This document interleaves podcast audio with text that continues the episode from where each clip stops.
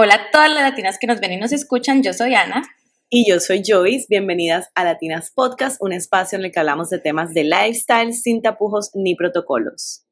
Y hoy, al igual que todos los miércoles, tenemos un super episodio porque las cosas buenas se repiten tenemos nuevamente una invitada, se llama Lisette Vanessa Velosa, Dula Preparto y Posparto por Amor, Vocación, formada por Dula Caribe Internacional, mamá de Fátima y creadora de la comunidad Trio Mamitas. Vanessa, bienvenida otra vez. Hola, ¿cómo estás? Muchísimas gracias por la invitación nuevamente. No, súper chévere volverte a tener aquí. El episodio anterior fue súper, súper interesante. Eh, y si quieren conocer más de Tribu Mamitas, de Vane, vayan al episodio anterior y ahí está toda la información. Hablamos sobre la importancia de tener una dula en tu embarazo y en el parto y en el posparto. Y hoy vamos a hablar principalmente del el parto. Entonces, cuéntanos, Vane, cuáles son los temores más comunes que le pasan a las mujeres eh, en el parto hay muchos temores. hay muchísimos. Los más comunes, o sea, el dolor del trabajo de parto las inquieta demasiado. Me va a doler mucho. ¿Qué puedo hacer para ese dolor? Y bueno, yo siempre les aclaro, una cosa es que duele porque te va a doler. Nadie va a decirte que parto estás pariendo un bebé, un ser humano.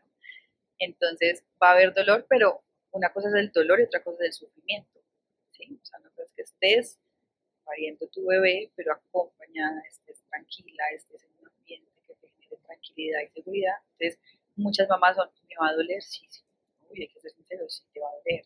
¿Y hay algo para el dolor? Sí, claro, te explico todo lo que pueden existir de analgesia que puedes pedir y tienes derecho a pedirlo.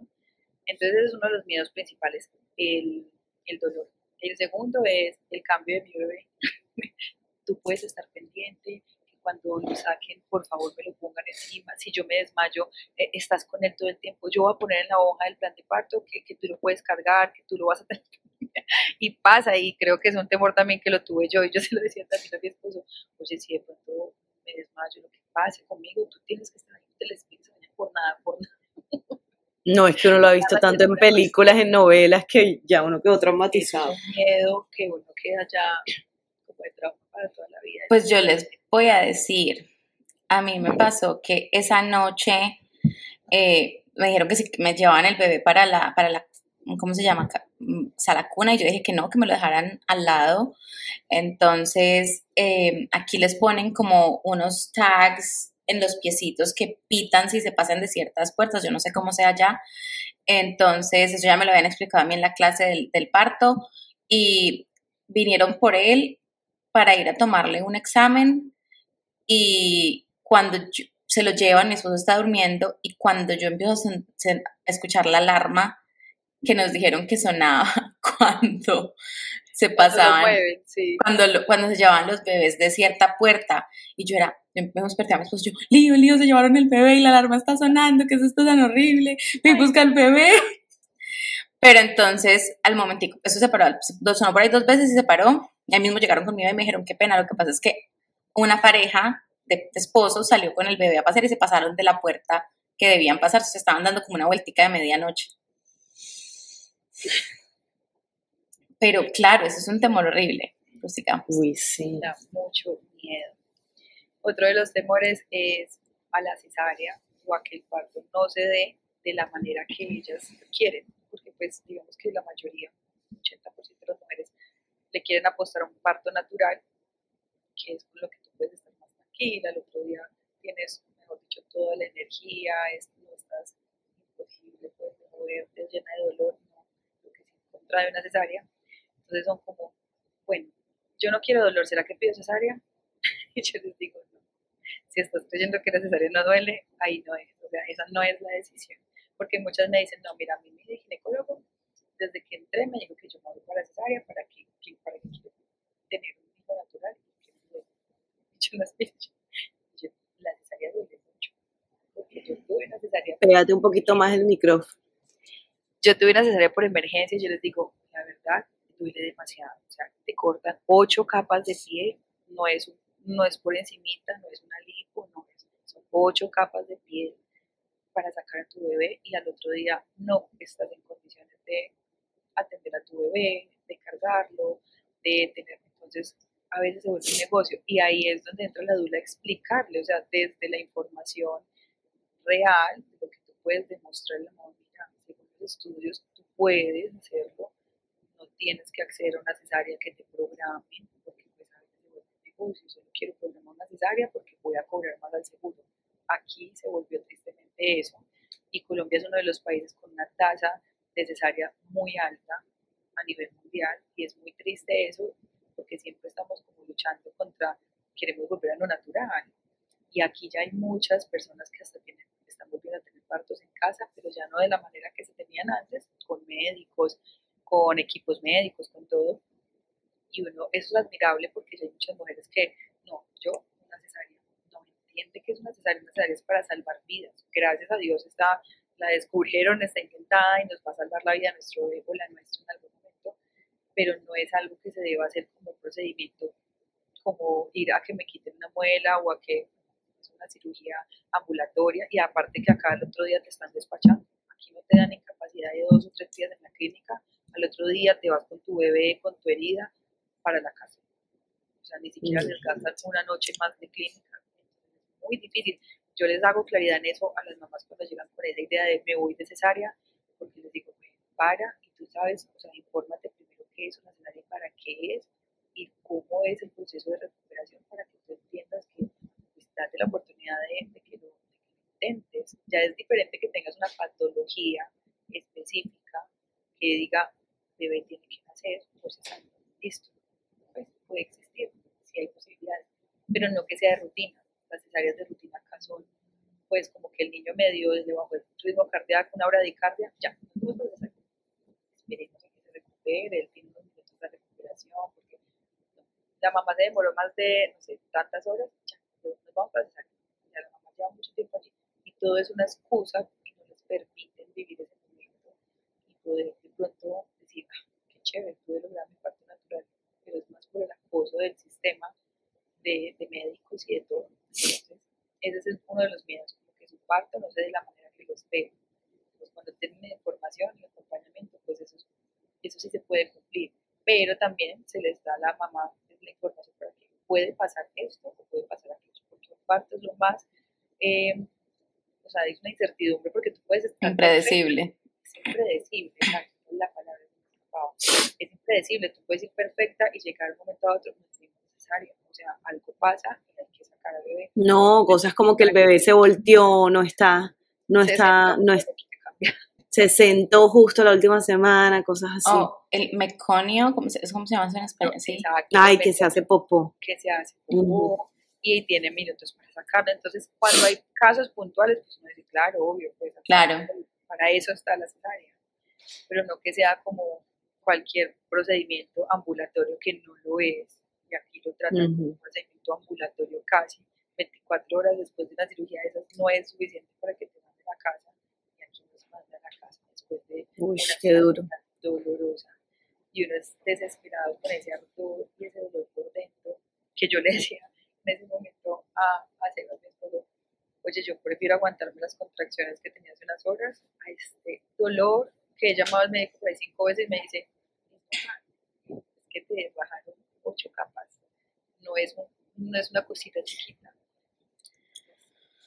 Yo tengo una amiga que le, yo tuve una amiga que le ofrecieron, ella sabía que quería cesárea y le ofrecieron como un suero como con vitaminas o con algo de para el dolor que era como por tres días más después de la cesárea y wow, cómo la, cómo la ayudó porque yo, yo decía, wow, no puedo creer que estás, o sea, que estás bien, que no te duele nada. Lo malo de eso... una bomba de dolor. La bomba, es la bomba. Es eso, ¿verdad? Pero lo malo de eso fue que siento que como es tanto suero, tanto líquido, a la final como a la semana se hinchó horrible. Porque es que, es que yo, yo, o sea, no sé, es que, siempre lo he dicho, yo tengo una forma de ver las cosas a veces un poco diferentes que las personas, pero yo siempre he dicho, el parto es como el 00.00001% de la vida de ese bebé. Entonces, es un, es un evento muy importante, obviamente, es la venida al mundo del bebé, pero yo pienso que de verdad, como que, como que el temor no debería estar ahí en el parto. el temor debería estar cuando ya crecen y con toda la crianza de toda la vida, ¿me entienden? Pero, pero yo personalmente pienso que muchas mujeres le ponen como mucha música al parto, yo no sé, como que le, perdona a todas las que sí les parece, yo estoy simplemente dando una opinión personal, pero eh, a mí me parece que es importante prepararse, estar contento, o sea, todo el tema de, yo la verdad fui súper relajada para mi parto, de hecho cuando salí de mi casa como que no me podía creer, yo como que ok, me voy a ir a tener bebé ya, o sea, para mí no, yo estaba contenta por ir a ver, por, ir a conocer a mi bebé, pero yo no estaba cargando como todo, con todos estos temores y estas cosas. El único temor era lo de eso, lo de perder el cambio del bebé o que se llevaran el bebé o algo así, ese era como mi, mi mayor temor, pero de resto era simplemente yo voy a ir a tener a mi bebé y ya. Entonces, Em, siento que muchas personas no se enfocan como en lo, en, lo que es importante ese día, que es en lo que viene, o sea, en, en, la noticia, se enfocan mucho en el dolor, se enfocan mucho, y yo le decía en este, este fin de semana a una amiga, yo le decía, a mí la salida del bebé como tal no me dolió, me dolió, me dolían las contracciones. Correcto, cuando el bebé lo que duele es las contracciones. Es verdad, no se siente, al contrario. Fue, un momento muy raro, sí. sí. Porque yo estaba, puje, puje cuando pum, salió y yo en ese momento quedé como en shock y ya, porque yo pensé que esa parte de la salida del bebé era la dolorosa y la verdad no, ahí el dolor paró. Deben ser las hormonas y miles de otras cosas, pero, pero pues como tal eso.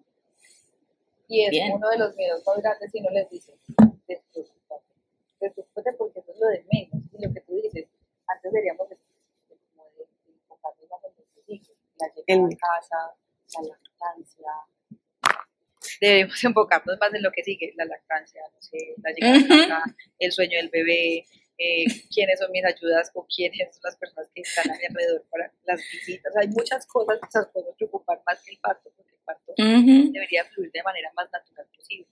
Pero acá ya se quiere pues, organizar de una manera cuadriculada y, y, eso es lo que uno trata como informar a las mamás.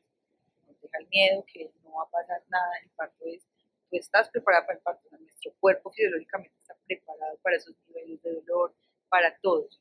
Estamos perfectamente diseñados para este proceso. Claro. Ya, si pasamos a un segundo plano y nos vamos a pues no pasa nada, también lo vas a, lo vas a poder llevar, pero pues la idea es que puedas estar súper bien con tu bebé al otro día, compartiendo con él, atendiéndolo y empezar este loco mundo de la Eso sí, ese es el temor, ese debería ser el temor. Lo que se viene. Lo que se viene, exacto. Bueno, y Van, entonces, ¿tú cuál piensas que es como la mejor forma de prepararse o experimentar un parto respetuoso?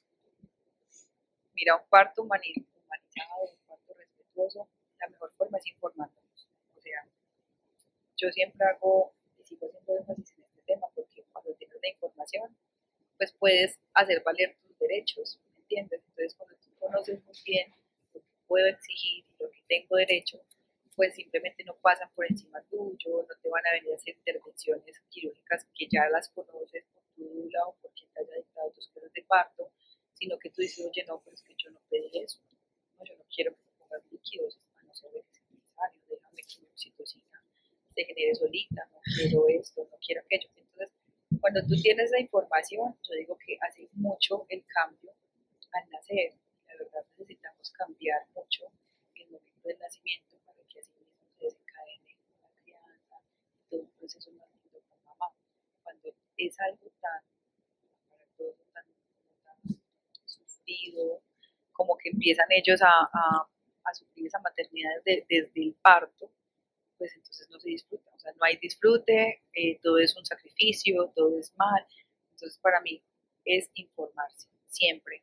Estés en el país que estés, en la ciudad que estés, existen leyes, existen personas que nos pueden dar al menos una asesoría con ese tema, existen los planes de parto para que puedas exigir tus derechos y puedas conocerlos, existen acompañamientos, entonces siempre para tener un parto humanizado, bueno, también tenemos que buscar buenas clínicas, porque hay hospitales y clínicas que les vale huevo un parto humanizado, que hay violencia obstétrica desde que entras hasta que sales. Bueno, pues miremos si mi EPS tiene otro tipo de clínica que me, que a la que yo pueda presentar un plan de parto que, que me sirva, que lo pueda hacer a tiempo. Para mí eso es lo más importante para tener un parto y que tú tengas también mucho feeling y confianza con tanto con los médicos como con tu dula y con las personas que van a estar acompañando tu parto, porque eso le va a dar confianza a la mamá que pueda conectarse más con su bebé, que pueda que se lleve a cabo y se cumpla cada cosa que haya solicitado en su plan de parto. Entonces, para mí, eso, el parto marinado, va de la mano con el plan de parto, siempre. Tengas preparada, tengas EPS, sea particular también. Eso vale por todo, para que tengan todos muy claros, tanto tu médico, tanto las enfermeras, todas van a conocer cuáles son las necesidades tuyas de lo que estás pidiendo. Entonces, se te va a respetar. Sí, total. Y entonces, bueno, ahí, ahí prácticamente nos estás dando también un tip o un consejo, pero ¿cuáles serían los tres consejos o tips más importantes que le dieras a una mamá que quiere experimentar un parto exitoso y que tiene nervios de, enfrentarse a esa experiencia? Bueno, los tres tips. Primero, tomar las clases de parto. Creo que esas nunca, nunca deberían faltar. Es más, eso debería establecerse como un regalo de baby shower. O sea, así. Ay, sí. Sea, eso es algo que se necesitan. Los papás lo necesitan. En serio. ¿Por qué? Porque, pues, simplemente las clínicas a veces dictan unos talleres muy básicos y son, van muy enfocados a cómo debe comportarse la mamá en la clínica, ¿sí? O sea, como Oh. que aquí es así. Entonces es como que el, el curso psicoprofiláctico es mamá, no puedes gritar, mamá, tienes que hacer lo que la enfermera, mamá. Entonces no explican mucho como qué le van a hacer a mi hijo, qué pasa las primeras horas, cómo es el tema de la lactancia, cómo son los procedimientos médicos que van a hacer, cuáles son las intervenciones clínicas a las que me voy a ver expuesta, nada de eso lo explican, mientras que una educadora perinatal o una asesora te puede dar esas clases, una dula, te puede preparar para eso. Entonces, siempre tener una preparación antes de, para que te coja con toda la información. Que sepas, ya estamos entrando en trabajo de parto, bueno, activo la aplicación, contemos las contracciones, miremos está pasando, pero que tengas ese conocimiento. Uno de los tips que yo digo, sí o sí. Si tienes la posibilidad de tener un acompañamiento, ten, o sea, no lo pienses dos veces. Yo creo que, bueno, yo quedé embarazada, lo primero que empecé a buscar fue dula busqué, porque alguna vez escuché el término y yo dije, ¿qué es eso? Voy a buscar. Un parto privado, pues no va a pagar, obviamente era súper costoso. Yo decía, "No, pero tiene que existir algo que yo pueda como tener con tranquilidad mi parto y que yo lo pueda disfrutar. Y todo irme lo tirar en un parto bien traumático y sí, como mujeres buscamos en eso, quien nos dé tranquilidad, quien nos dé como toda esa información que necesitamos y todo el apoyo. Si tienes tener un acompañamiento durante tu embarazo, en el parto y en el posparto, que también es muy importante.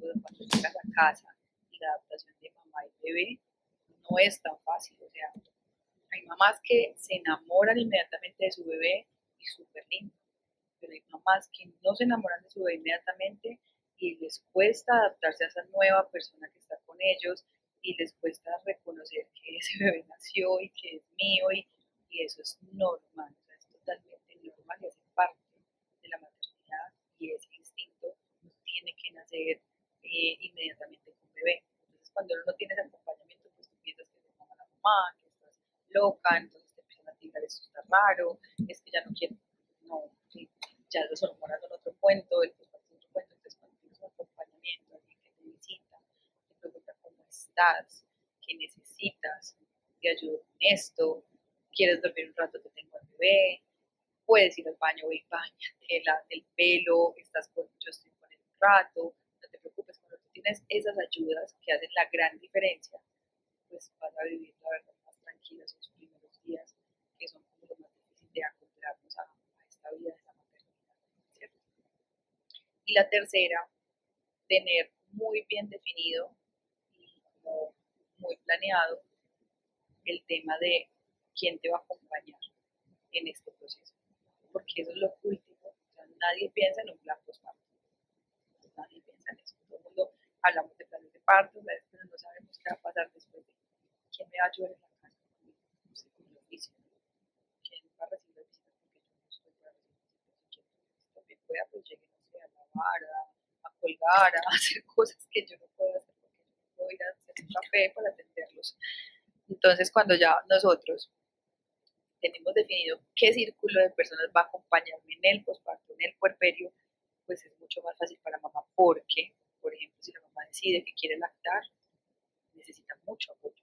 La lactancia, para que sea exitosa, se necesita de apoyo y acompañamiento.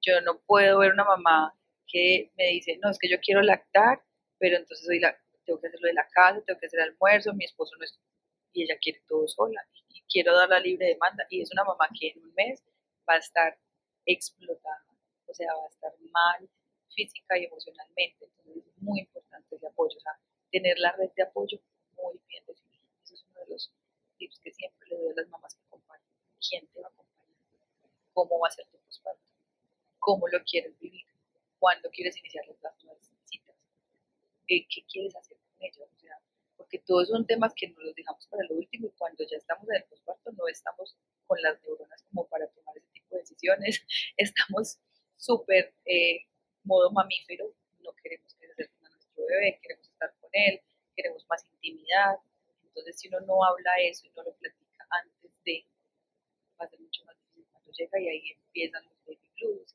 empiezan eh, las pequeñas depresiones postparto, porque la mamá no es capaz de expresar en ese momento lo que está pasando, ni darle nombre a esas emociones. Entonces, si yo me preparo y lo hago, y así sea, me disgusto un rato, pero llegamos a un acuerdo, pues lo podemos manejar cuando ya esté. Entonces, para mí los tres eh, consejos Muy buenos consejos, me encantan. Sí, y sobre excelente. Todo, y sobre todo eso que dijiste el posparto, eso es, mejor dicho, demasiado importante. Ese último punto me parece que si yo tuviera que darle una, un consejo a una mamá sería ese, porque eso, es, esa parte es bien difícil. Yo y si yo somos mujeres supremamente afortunadas que, perdón, Salud. tuvimos a nuestras mamás acompañándonos en el posparto, pero yo sé que esa no es la situación de todo el mundo. Primero porque hay esposos que son muy canzones y, y pues no, me pasó, me acuerdo de una amiga que ella, la mamá, le dijo, el esposo le dijo, no, yo no quiero a tu mamá acá porque es el hijo de nosotros dos, yo no quiero más gente en la casa. Y yo pensaba que... No tiene idea de lo que va a pasar. Decía, ¿qué? Yo quisiera O sea- saber si él se puso la camiseta como se la tenía que poner. No, no, no, evidentemente no se la puso. Gente así no se pone la camiseta. No tiene ni idea de lo que va a pasar. Exactamente, y eso era lo que yo le decía. Yo les decía es que ustedes no saben lo que viene. O sea, lo que viene es una cosa que nunca han experimentado y que es bastante complicado y, y- y difícil y, y extenuante. Entonces, eh, pues para mí la verdad eso fue como la, la bendición más grande porque literalmente mientras que yo amamantaba mi mamá me daba comida. O sea, yo- entonces, y eso no, y eso como que, pues no, no es, no, no es algo que la gente se concientiza mucho y aquí en este país que la gente es muy despegada de su familia. También me acuerdo una vez estar escuchando un podcast sobre, sobre embarazo y entonces la, una de las presentadoras decía, ya voy a tener a mi bebé y, o sea, mi mamá se quiere ir a quedar una semana con nosotros en la casa, imposible, yo no me voy a aguantar a mi mamá en la casa. Después cuando nazca el bebé con nosotros, Wow. qué pereza, ella quiere invadirme, quiere controlarme, quiere invadir mi intimidad. Y yo, decía, yo pensaba, eh, primero que todo, este podcast no es para mí porque definitivamente no estamos alineadas. Y segundo, está loca. Y yo todavía no había tenido bebé, pero desde antes para mí eso era como que, o sea, no, porque yo lo único que le pedí era tener a mi mamá en ese momento ayudándome, si no hubiera sido, no hubiera podido mi mamá tener a alguien. Y, y yo he visto aquí lo que se está usando mucho es tener como em, unas dulas nocturnas Ajá. después de que nace el bebé. Eso está súper de moda acá. Y es que mm, eh, llegan como a las 8 de la noche, te reciben el bebé, o sea, tú igual haces tu pumping, tu extrac- extracción y todo eso, pero ellas como que se encargan del bebé en la noche para que la mamá pueda dormir, sobre todo cuando ya es el segundo bebé, porque pues ya la mamá tiene que cuidar dos niños. Entonces, eh, bastante interesante, bastante interesante. Sí. Ese servicio está dedicado a ti.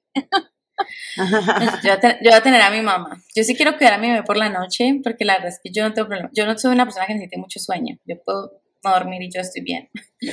Pero, eh, pero, pero sí, pues me parece que esos son como, que ese, ese posparto es que la gente se debería enfocar un poquito más. Un poquito más. Y ese posparto es tan necesario y, y hablar de No, de verdad que es, ha sido tan importantes como eso. Y eso es algo que sí debemos. Sí. Ha sido un episodio muy interesante. Muchas gracias, Vane, por todos tus tips. Yo estoy segura que todas las mamitas o futuras mamitas les va a convenir mucho este episodio y nos va a sacar mucho de dudas. Así que, bueno, no se olviden de darnos las cinco estrellas en este podcast. Dejen los comentarios en Instagram y aquí abajo les dejamos también el Instagram de Vane para que la puedan seguir, la puedan y la puedan buscar y buscar a Tribus Mamitas. Oye, muchísimas gracias a todos por, por estar aquí y a ustedes por la invitación. Muchas gracias. Estos temas son chéveres de hablar y de poder informar también a las personas. Gracias. gracias, Vane. Muchas gracias a todos por escucharnos. Nos vemos la próxima semana en un nuevo episodio de Latinas Podcast. Bye. Bye. Chao.